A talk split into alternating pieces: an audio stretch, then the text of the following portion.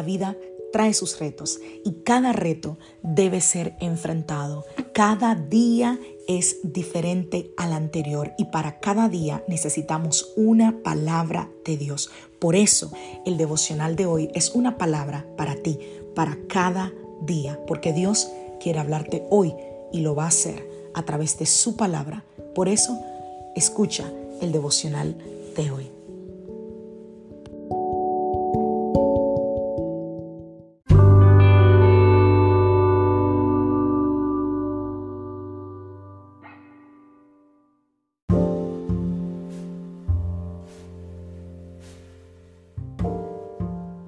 Devocional del día de hoy. Combinación perfecta.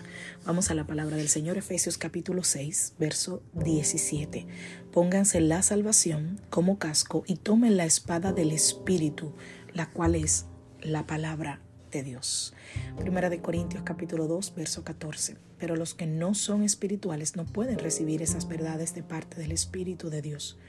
Todo les suena ridículo y no pueden entenderlo porque solo los que son espirituales pueden entender lo que el Espíritu quiere decir.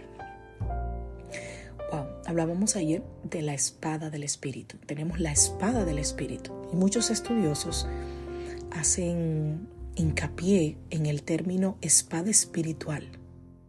Y yo diría que ciertamente es correcto porque nuestras armas no son carnales sino espirituales, pero otros se apoyan en que es del Espíritu, una espada del Espíritu porque nos fue dada por el Espíritu Santo. Yo creo que ambas cosas son correctas y que la mejor aplicación en nuestro diario vivir sería la espada espiritual que nos fue dada por el Espíritu Santo. Ahora veamos lo que el apóstol está hablando. Todos pueden tener la espada, que es la palabra de Dios. Todos podemos recibir una Biblia. Todo el mundo, o bueno, no diría todo el mundo porque hay una parte del mundo que no tiene acceso a la Biblia, pero la mayoría de los seres humanos sobre la faz de la tierra pueden tener acceso a quizás a una Biblia, incluidas aquellas personas que no creen en Jesús. El tema es que tienen la Biblia, pero no necesariamente tienen al que da el poder de cómo usarla. Es simplemente una espada y por eso podemos entender lo que dice la palabra del Señor, pero el hombre natural no percibe las cosas que son del Espíritu de Dios, porque para él son locura y no las puede entender porque se han de discernir espiritualmente. Eso dice Primera de Corintios 2:14. Entonces, se necesita el Espíritu Santo para que esa espada se transforme en un arma. Esa combinación perfecta, la Biblia más la persona del Espíritu Santo.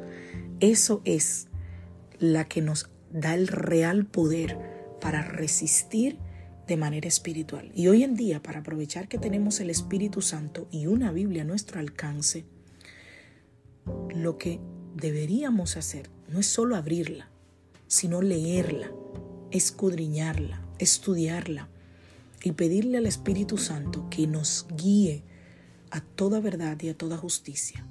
Eso es lo que Jesús dijo que era el trabajo del Espíritu Santo, guiarnos a toda verdad y a toda justicia. Así que si tienes una Biblia, sea física o sea un teléfono celular, no sé si lo sabes, pero en un teléfono celular hay una aplicación que se llama Biblia o el app de la Biblia, donde puedes descargar, YouVerse, perdón, se llama la aplicación, donde puedes descargar y tener muchísimas versiones de la Biblia, no solo la Reina Valera, que es la más famosa para muchos, sino un montón de Biblias con lenguajes actuales, contemporáneos, en español, en inglés, en muchísimos idiomas. Quiere decir que tenemos acceso a la palabra de Dios de manera más fácil que los que lo tenían en la antigüedad. Pero yo te pregunto, ese acceso, ese libre acceso que tenemos a la Biblia, realmente se está convirtiendo en un libre acceso a conocer al Dios de la Biblia? Eso es lo que deberíamos preguntarnos. ¿Tengo yo una Biblia? Sí, ok. ¿Tengo yo al Dios de la Biblia? ¿Conozco lo que Él me quiere decir allí? La Biblia, querido amigo, querida amiga, es el manual de instrucciones. Todo lo que hoy se fabrica, por elemental que te parezca, trae un manual de instrucciones. Mi recomendación es, si compras algo, por lo menos echa un vistazo al manual de instrucciones. Cuando es algo complicado nos sentamos a leerlo. Cuando es algo sencillo simplemente lo vemos por encima. La Biblia es ese manual de instrucciones donde está indicado todo lo que necesitamos hacer en nuestras vidas, en cada aspecto, en cada punto, en cada ápice de nuestra existencia.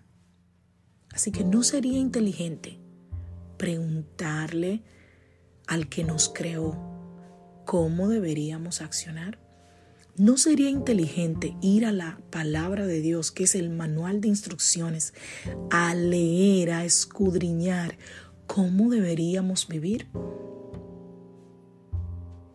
La palabra de Dios no es más que el amor de Dios revelado en estas hojas de este libro. Porque si Dios no nos amara, no nos hubiese dejado su palabra como un manual, pero porque nos ama porque nos ama infinitamente, nos dejó un manual que es su palabra.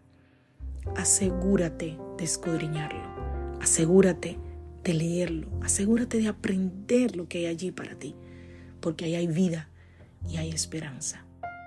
Que Dios te bendiga. Que Dios te guarde. Soy la pastora Alicia Lodrijo de la iglesia Casa de Su Presencia y te saludo desde Greenville, Carolina del Sur. Deseándote que tengas un maravilloso día. Si esta devocional te bendijo, por favor, compártelo con alguien.